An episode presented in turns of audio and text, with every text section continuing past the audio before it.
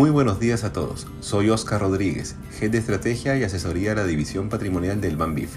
Hoy me acompaña Raúl Calle, estratega de inversiones del banco, quien nos comentará sobre las perspectivas de los mercados financieros para esta semana. Adelante, Raúl.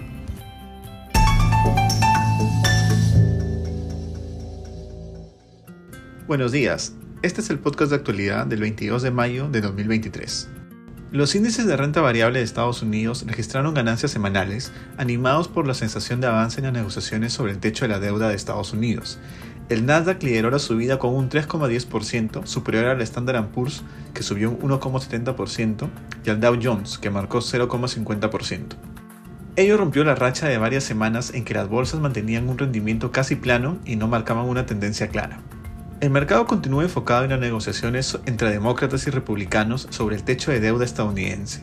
Durante la semana, el mercado reaccionó positivamente al buen tono de las negociaciones, después de que el presidente Biden y el portavoz republicano Kevin McCarthy expresaron que un acuerdo era bastante posible luego de reunirse en la Casa Blanca.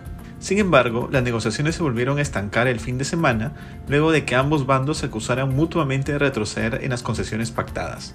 Se espera que las negociaciones continúen el lunes luego del regreso del presidente Biden de la cumbre del G7 en Japón.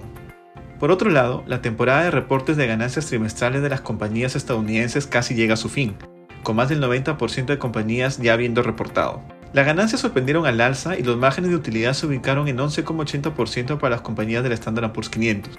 Las ganancias se han visto impulsadas por los buenos niveles de consumo en el trimestre, además de las estrategias de reducción de costo de las compañías.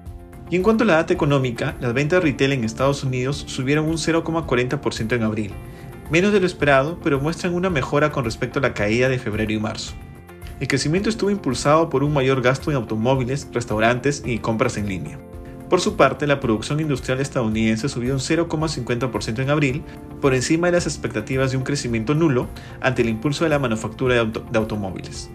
Asimismo, el mercado laboral continúa mostrando una fortaleza sorprendente, con menos estadounidenses pidiendo seguros por desempleo a los esperados la semana pasada, rompiendo la tendencia de las últimas semanas. En Europa, la data de la producción industrial que impulsó el PBI en el primer trimestre del año muestra actualmente una clara desaceleración en actividad económica. Esta cayó 4,10% en marzo, luego de subir 1,50% en febrero. Asimismo, indicadores de sentimiento del inversor en Alemania muestran pesimismo por tercer mes consecutivo en mayo, ante los temores de los inversores por las altas tasas y una posible recesión en Alemania. Ya en cuanto al panorama local, la economía peruana mostró un crecimiento de apenas 0,20% en marzo, tras dos meses de desempeño negativo.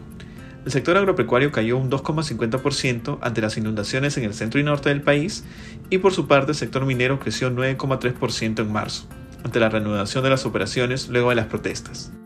Por otro lado, los mercados financieros globales van a estar atentos a las negociaciones sobre el techo de la deuda de Estados Unidos durante la semana, lo cual puede ocasionar volatilidad hasta que un acuerdo se concrete.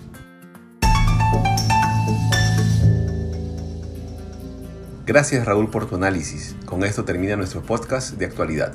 Que tengan una excelente semana.